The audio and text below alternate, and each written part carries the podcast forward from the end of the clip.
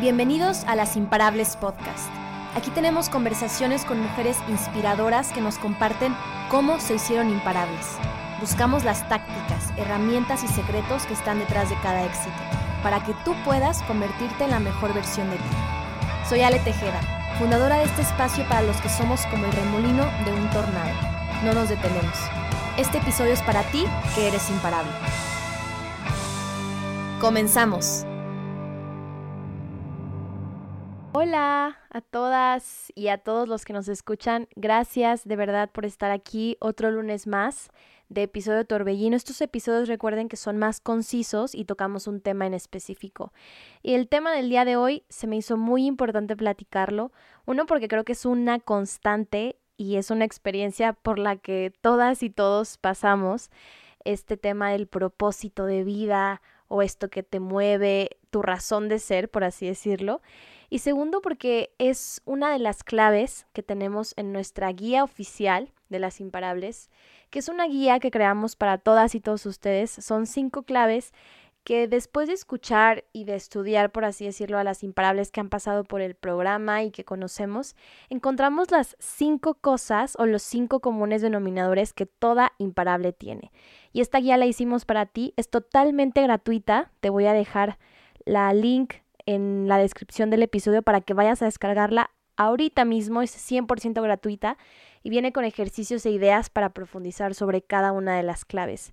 Y esta clave es la primera, y es que todas las mujeres imparables que hemos conocido tienen un porqué muy, muy bien definido. Tienen su porqué, su para qué, conocen exactamente lo que vinieron a hacer este mundo y lo llevan a cabo. Llámese su tema laboral, su tema de sus proyectos, incluso de su familia. O sea, tienen muy claro lo que están haciendo y eso es una de las primeras claves para volverte imparable, creo, en todo lo que hagas.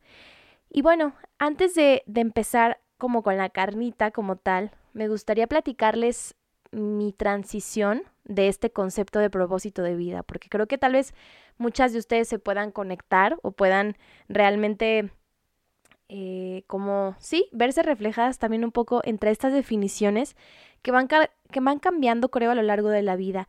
No sé si recuerdan que al principio de los podcasts, cuando comenzamos, hacíamos diferentes preguntas y una de ellas era preguntarle a las invitadas cuál, eh, cuál creen que es su propósito en esta vida o a qué vinieron, ¿no? Y teníamos como muchas respuestas bien interesantes, pero la dejamos de hacer y les voy a, les voy a platicar el por qué. Y creo que también va de la mano mi propio proceso con esta palabra tan fuerte que es el propósito de vida. Y creo que en un inicio, como sociedad, y bueno, en general crecemos creyendo que necesitamos tener un porqué. Y yo, yo pasé por eso, o sea, yo recuerdo que me daba muchísimo, muchísima ansiedad, angustia, el no saber a qué venía. Yo tenía amigas y amigos que parecía que ya lo tenían súper claro, ¿no? Estas personas que desde chiquitas dicen, yo quiero hacer esto, yo quiero ser esto, y tú las ves hoy en día y es lo mismo, ¿no? O sea, están como, tienen muy definido eso que son y eso que no son, tienen muy, muy, muy plasmado en su esencia y eso lo hacen desde niñas. Entonces, a mí recuerdo que siempre me causaba este conflicto de decir, pues es que yo nunca he tenido una pasión tan ferviente por algo desde muy niña o no sé exactamente hacia dónde me dirijo y eso creo que te empieza a causar ansiedad a lo mejor cuando tienes que escoger una carrera profesional y te da esta, este miedo de escoger mal, como si, si tú decidieras algo y eso dijiste que harías y si te das cuenta la mitad que no es lo que querías, como si fuera un fracaso de vida, ¿no? El, el no, no saber realmente qué quieres ser o hacer. Y muchas veces el propósito de vida también está ligado con este tema de, de cómo quieres trascender o cómo quieres eh, desarrollarte en este mundo. Pero lo que a mí me, me parece como muy importante, que te lo quiero compartir y no necesariamente tiene que ser tu pensar, esto es como una, es, es como una olla, ¿no? Y cada uno pone sus pensamientos, sus ideas y cada quien elige si se, si se come de esa sopa. Y en mi caso, creo que yo he llegado a entender o he llegado a leer o a escuchar de muchas posturas y la que más me, me conecta y la que más me hace sentido es que el propósito de vida per se es una mentira. Es un cuento que nos hemos contado colectivamente como para darle sentido a nuestra existencia. Es decir, llegamos a cierta edad en que te quieres a fuerzas encasillar en que tu propósito de vida muy probablemente esté ligado con tu trabajo. Y yo muchas veces lo he dicho y lo he compartido, que las imparables es parte de mi misión de vida y me encanta comunicar esta parte, eh, visibilizar historias de mujeres que, que, están haciendo cosas increíbles allá afuera, poder compartir el mensaje de que las mujeres somos poderosas, somos imparables, tenemos las herramientas y todo esto que comunicamos dentro del, del podcast y de la comunidad y todo lo que hacemos. Sin embargo, últimamente me he dado cuenta que el propósito de vida debería estar ligado no a algo externo, sino interno. Porque si yo dijera que mi propósito de vida es las imparables, imagínate que el día de mañana las imparables tronara, fracasara, desapareciera de la faz de la tierra, mi vida ya no vale, o mi vida ya no tiene un propósito, o ya no tiene un rumbo. Entonces ahí cuando te das cuenta que si pones tu propósito de vida en algo externo, creo que lo hacemos muy seguido y me incluyo, el decir eso, oye, mi propósito está en ayudar a las personas, que es muy válido.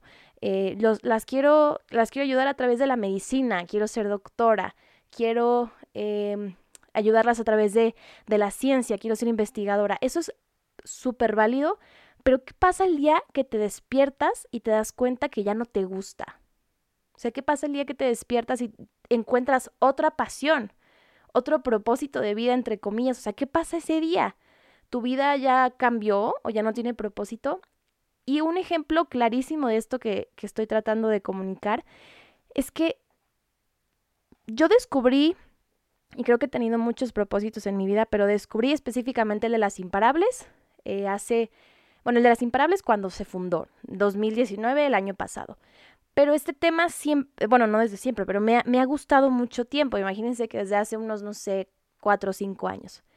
Pero entonces, ¿qué pasa con toda mi vida que viví sin ese propósito? O sea, mi vida no tenía sentido. ¿Qué pasaba cuando yo era niña y jugaba y me reía y comía y disfrutaba y me disfrazaba? O sea, entonces ahí no tenía yo un propósito. ¿Sí saben cómo a lo que voy? O sea, lo que voy y que creo que a mí me hace sentido es que el propósito de las personas está en simplemente ser y ser felices.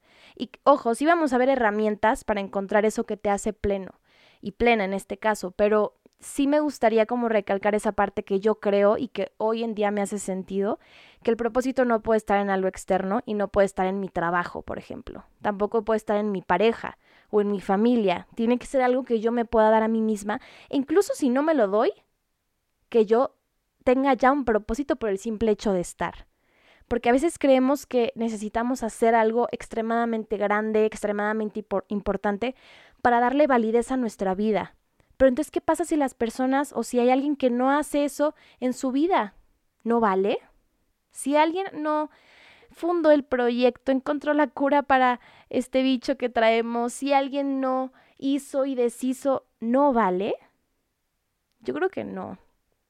No que no valga, más bien sí vale, ¿no? O sea, yo creo que no deberíamos basar nuestra valía como seres humanos en eso que hacemos, simplemente lo somos. Y un ejemplo que daban en un podcast que amo, decían, imagínate una flor, una flor no se está esforzando porque sus pétalos sean más rojos. Una flor no se esfuerza para ser más bonita que la otra flor o encontrarle el sentido de por qué yo estoy aquí, por qué crecí en medio de un cerro o por qué crecí en, en un lote baldío o por qué crecí en un vivero. No se está cuestionando, eso simplemente es y la flor es así de bella y de hermosa por el simple hecho de ser flor. Entonces, este trip tal vez puedas parecer trip, o sea, como medio, medio bizarro, y es de decir, ok, yo vine a este podcast a encontrar herramientas de cómo encontrar mi propósito, pero creo que si podemos verlo desde esta otra perspectiva, es mucho más rico. El hecho de que tu propósito está en ser feliz, y en vivir esta experiencia humana lo mejor que puedas vivirlo y en explotar tus dones, tus... O sea, eso no tiene que, o sea, por ejemplo, lo que trato de decir no va por el lado de, bueno, ya eres, entonces siéntate toda tu vida, no hagas nada y pues ya, eso ese puede ser tu propósito de vida, simplemente sentarte. No, al contrario, si tú tienes muy arraigado que tu propósito en esta vida es exprimir cada segundo que vivas, sentirlo todo, ser feliz, a veces caerte, pero volver a este estado de paz y estar como muy conectada con todo eso, creo que ahí es cuando realmente lo demás viene por añadidura, ¿no? Lo demás de el trabajo, a lo mejor el éxito, el dinero, todo eso demás viene por añadidura si tu propósito es eso, es algo que tú te puedes dar a ti misma, que es decidir ser feliz, ser plena, explotarte al máximo, quitarte telarañas, creencias. Y creo que parte de lo que puedes encontrar, o sea, si, si ya con esta idea dices, ok, qué padre, ¿y cómo encuentro como esta plenitud o esta felicidad? Es la herramienta que vamos a explorar el día de hoy. Va a ser un pincelazo pero te recomiendo ampliamente que descargues esta guía de las imparables. Insisto, está la link en el episodio. O si no, puedes meterte a lasimparables.co en Instagram. En nuestra link, ahí van a estar muchos recursos gratuitos que estamos constantemente sacando. Entonces, cuando escuches este episodio, ve a nuestro, nuestra bio o a este link para que descargues esta guía y puedas desarrollar más a profundidad este concepto. Entonces, bueno, con este preámbulo, que insisto, es mi visión hoy en día, ya a lo mejor un poco más evolucionada para mí. No tiene que ser para todos, pero yo sí creo que el propósito va de eso, va de ser felices, explotar tu potencial y que el, todo lo demás va a venir. Pero si tu propósito lo pones, en mi caso, en las imparables, en que las imparables crezca y el mensaje si el día de mañana cambio de propósito, que me ha pasado, que lo he hecho, no significa que ya no tengo valía o no significa que el tiempo que no tuve propósito, por ejemplo, si es tu caso, que tú crees que ahorita no tienes un propósito, no significa que no valgas o que tu vida mm, se esté desperdiciando. Al contrario, si tú te aferras con hacer eso que tu corazón te dice que te va a hacer latir, te va a hacer vibrar, y se puede llamar de muchas maneras, llámese salir a correr, bailar, tener un trabajo que te encante, hacer un proyecto, estar con tu familia, formar una familia, eh, vivir con tu pareja, sea lo que sea, se va a disfrutar con, que, con el simple hecho que tu propósito sea ese, ¿no? Ser, simplemente ser. Y bueno, entonces la herramienta que vamos a platicar el día de hoy se llama Ikigai. Y probablemente lo hayas ya escuchado. Es un término que es un término japonés, que está inspirado, bueno, no es inspirado porque es como una, es como toda una cultura alrededor de este término, el Ikigai. Es una, es, este término lo, se popularizó por un libro de unos españoles que ellos se fueron a, una, a la isla de Okinawa, en Japón, y en esta isla residen la mayor número de personas mm, longevas. es decir, en esta isla hay muchísimas personas grandes pero que viven una vida súper plena. O sea, no nada más es una isla llena de viejitos, por así decirlo, sino que son viejitos muy felices y muy plenos. Y se dieron cuenta que todos compartían esta palabra, que es el ikigai, que se puede traducir como al sentido de vida o tu razón de ser, que va ligado muy al tema del propósito que estamos platicando hoy en día. Entonces, este ikigai se conforma de cuatro elementos que lo vamos a, ver de alguna manera como muy eh, breve, así que te recomiendo que descargues la guía, pero son cuatro elementos que forman este Ikigai y que hace que las personas de esta isla hayan sido tan longevas y tan felices. Y por así decirlo, lo, lo exponen como una fórmula para la felicidad y una fórmula para la plenitud y tu razón de ser y propósito de vida y todo esto que hemos estado platicando. Y lo primero que forma tu Ikigai o tu razón de ser es lo que amas. Entonces, esto se puede ver de muchísimas maneras.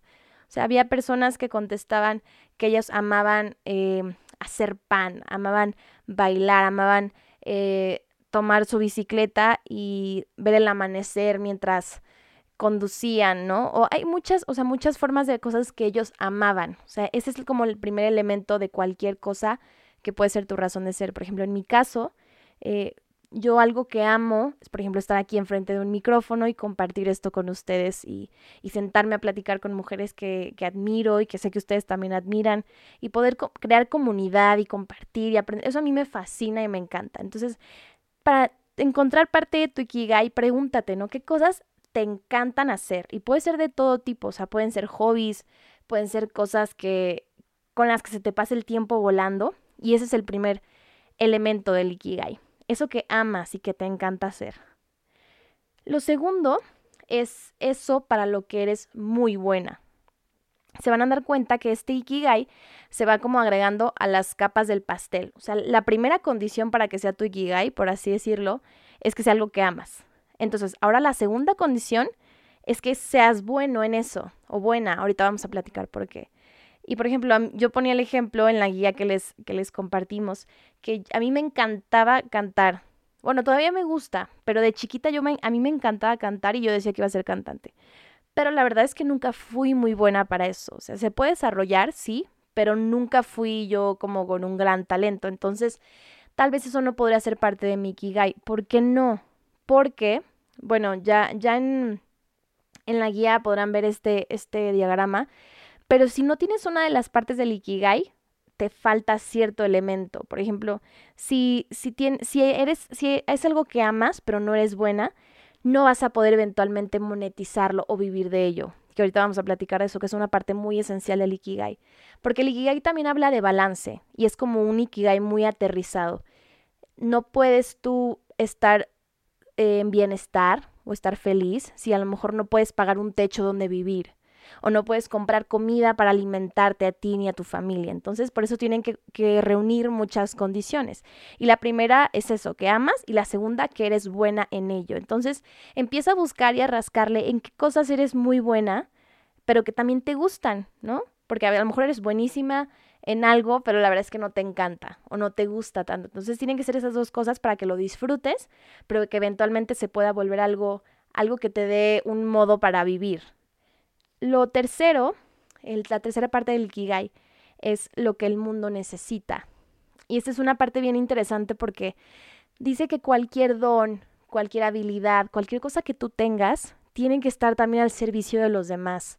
Porque si no se vuelve un, eh, un trabajo sin sentido y sin trascendencia y está como de alguna manera pues estudiado que uno se vuelve feliz ayudando, uno se vuelve feliz aportando, estando presente y de alguna manera contribuyendo, ¿no? O sea, no nada más con esta mentalidad de mío, mío, mío, mío, sino nuestro, nuestro, nuestro. Como eso que te encanta hacer y que eres súper buena haciendo, lo puedes compartir con el mundo y el mundo lo necesita.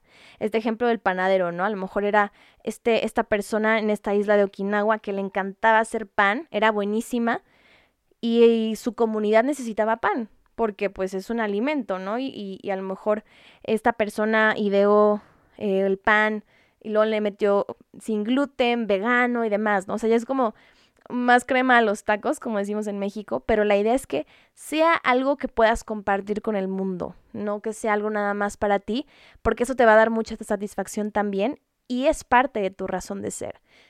Aunque a veces mm, parezca lo contrario, yo creo que vivimos en un mundo en que todos, todos, todos en nuestro interior buscamos hacer el bien, siempre. Entonces es parte fundamental del Ikigai. Entonces, para recapitular antes del último concepto, lo primero es eso que amas, eso en lo que eres súper buena, eso que el mundo necesita, lo tercero. Y lo cuarto, que ya les dimos como una probadita, que es un tema muy importante y que muchas veces pasamos por alto, es que sea por algo algo por lo que te puedan pagar. Y entonces aquí se vuelve muy interesante porque creemos que si algo te apasiona o te gusta, lo tienes que regalar y no.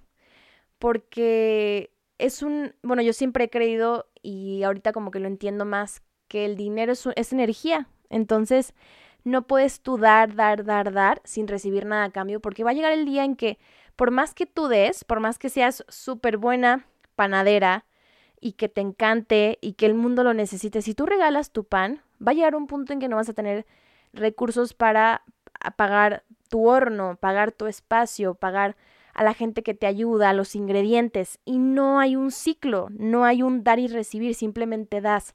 Entonces es bien importante esto porque para que el Ikigai sea un Ikigai, para que el Ikigai sea tu razón de ser, eso que te, te va a levantar en las mañanas, se tiene que retribuir de alguna manera. Y ojo, no es egoísta. Hemos aquí hablado de en episodios del tema de la de nuestra energía con el dinero, nuestra conexión con el dinero, porque es bien interesante analizarnos cómo lo estamos viendo, si lo vemos como algo malo o si lo vemos como algo que destruye familias, destruye hogares, pero es algo necesario. No hay ningún componente de nada que no requiera dinero y no involucre dinero. Así que yo creo que mientras más pronto nos hagamos amigas del dinero y que sea nuestra cuatacha, es muchísimo mejor. Hay un libro de Jen Sincero, es una autora, la pueden buscar en Amazon y demás, que se llama Eres una chingona o eres un chingón haciendo dinero y habla de este tema, de su relación con el dinero, de cómo ella pasó de estar quebrada, de vivir a veces en como homeless, de verdad que tenía un chorro de deudas, pasó a ser una autora muy reconocida en Estados Unidos por enfocarse en cambiar su, sus creencias, ya ni siquiera energías, a lo mejor si tú no crees en eso, pero el tema de creencias, las creencias rigen nuestro mundo y esta parte de algo por lo que te puedan pagar es muy importante. Entonces, recapitulando estas cuatro, estos cuatro elementos del Ikigai, es uno, eso que amas, dos, eso que eres súper buena haciendo, tres, lo que el mundo necesita y cuatro, por lo que te pueden pagar. Y en el diagrama que está en la guía puedes ver qué pasa si una falta, ¿no? O sea, qué tal que te tienes estas tres que eres que amas, que eres bueno y que el mundo necesita, pero no lo monetizas, vas a sentir como una pasión extraordinaria, pero no vas a tener riqueza y no, no va a ser sostenible en el tiempo. Va a llegar un punto en que lo vas a tener que dejar de hacer y ya no te va a dar esa felicidad y ya no va a ser tu ikigai. Entonces, les recomendaría un montón checarlo, esta herramienta, Ojo, para que te des cuenta de esto que te hace tan plena. Porque muy probablemente esto de tu Ikigai, el resultado sea algo, algo que tú hagas, ¿no? O sea, en mi caso, mi Ikigai 100% es las imparables, todo lo que realizamos. En su momento fue otra empresa que tenía, que trabajábamos con artesanos y colaboramos. Eso también era parte de mi Ikigai. Pero el Ikigai, eh, como yo lo veo hoy en día, y no necesariamente tiene que ser tu caso, pero el Ikigai ya no es mi propósito de vida, ni eso que me da validez, porque insisto, si el día de mañana las imparables por X o Y hackean Spotify y se tumba todo y me quitan la cuenta de Instagram y yo no tengo comunicación con nadie de las imparables, mm, aún así, bueno, claro que me dolería, ¿no? No puedo ser ajena a eso, pero aún así mi vida seguiría teniendo valor. Entonces es ahí el la trampa o, lo, lo complejo de poner tu propósito de vida allá afuera. Entonces yo te invitaría a que exploraras esta parte. Si tú estás batallando ahorita con ese tema del propósito, sé que es muy fácil, ¿no? Sé, sé que es súper fácil oírlo y decir, ay, pues sí, o sea, yo, pues tú porque ya lo encontraste o ya tienes algo que te encanta, pero yo qué, o sea, yo no sé qué onda, no, no tengo ni idea. Pero entonces pregúntate, ¿crees realmente que una vez que encuentres entre comillas, esa pasión, ¿tu vida ya va a valer? Yo creo que no. Yo creo que tu vida ya vale.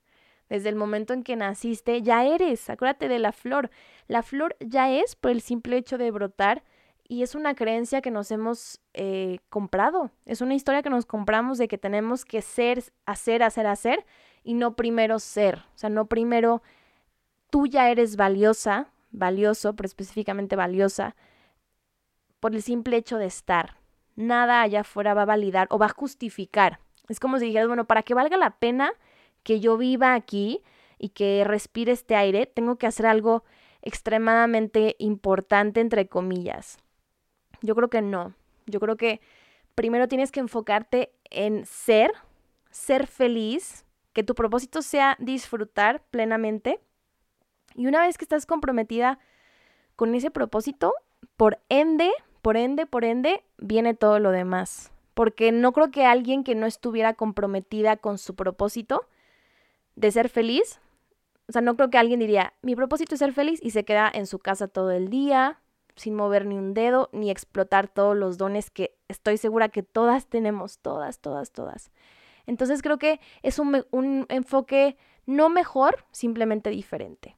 Enfócate en tú descubrir a ti qué te hace feliz, qué te hace vibrar, qué te emociona. Y esta herramienta del Ikigai es buenísima para eso. Descubre qué es eso que te hace vibrar. Y esa puede ser una herramienta y es un vehículo para que te lleve a tu propósito que, que si conecta contigo esta idea es el ser feliz. Y estando abierta a que ese, ese vehículo puede cambiar. Puede que mi vehículo para ser feliz hoy sea estar aquí contigo en las imparables. Pero el día de mañana puede que sea otro y estoy abierta también a que lo sea. Así que, pues me encantará verte ahí. Recuerda, descarga la guía, está buenísima. Te voy a dejar la descripción, la link en, el, en la descripción del episodio. Si no, en lasimparables.co puedes descargarla. Y nada, me va a encantar vernos la próxima semana el lunes y que me cuentes si te gustó esta parte del Ikigai. Te mando un abrazote y un besote imparable. Si te gustó este episodio, compártelo para llegar a más mujeres. Y gracias, gracias, gracias por estar aquí. Te mando un, un besote y un abrazote. Y nos vemos la próxima semana. Adiós.